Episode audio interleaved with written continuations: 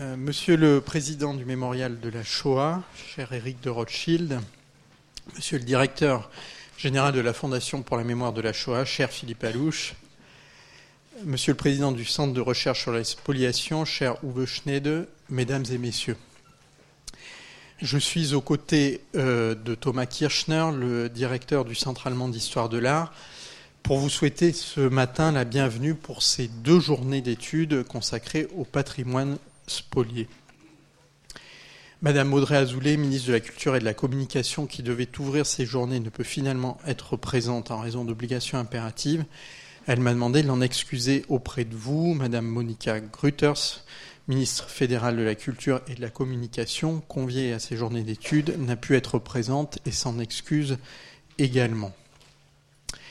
En organisant ces journées d'études, le Centre allemand d'histoire de l'art de Paris et l'Institut national du patrimoine ont d'abord voulu manifester l'importance qu'ils accordent au sujet des patrimoines spoliés. C'est d'abord un intérêt moral que nos deux institutions accordent à ce sujet vis-à-vis de la mémoire des victimes de la Shoah et de leurs familles. Et je citerai ici les propos de Madame la ministre Audrey Azoulay qui a procédé le 9 mai dernier à la restitution aux ayants droit de M. Maurice Dreyfus d'un dessin de Degas dont il avait été spolié. Madame la ministre disait dans son discours Alors que les témoins disparaissent, la réalité matérielle, juridique et économique des restitutions prolonge l'interrogation spirituelle à propos de la Shoah.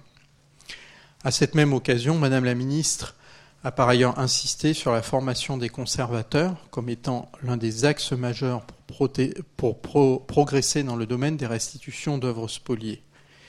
Et elle a également, elle nous a fait l'honneur de signaler toute l'importance qu'elle attachait à ces deux journées.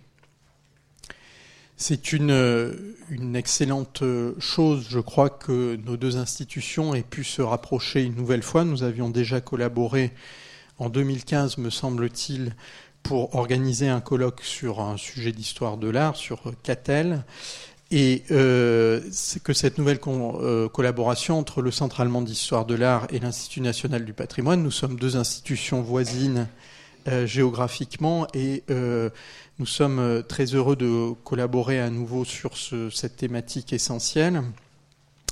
Euh, nous devons remercier les principaux partenaires de cette manifestation avec beaucoup de, plaisir et d'honneur. Euh, Thomas Kirchner y reviendra, mais je voudrais d'ores et déjà exprimer toute ma gratitude à la Fondation pour la mémoire de la Shoah, à l'Institut national d'histoire de l'art et à euh, l'Arbeitkreis Provenienzforschung. Euh, et je rappelle également que notre manifestation est placée euh, sous le patronage de Monsieur l'ambassadeur d'Allemagne en France, Son Excellence Nikolaus Meyer-Landrut, qui euh, hier soir a reçu les, principaux acteurs de ces, de ces deux journées d'études dans une à sa résidence à l'hôtel de Beauharnais et donc qui nous a dit également toute, l'importance et tout l'attachement qu'il avait à cette manifestation.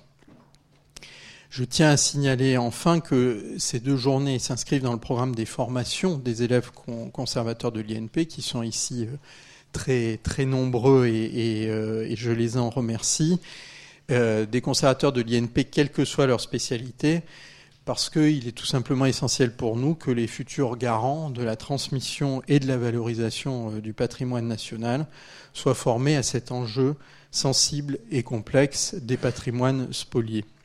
Je vais maintenant passer la parole à Thomas Kirchner, le directeur du Centre allemand d'histoire de l'art.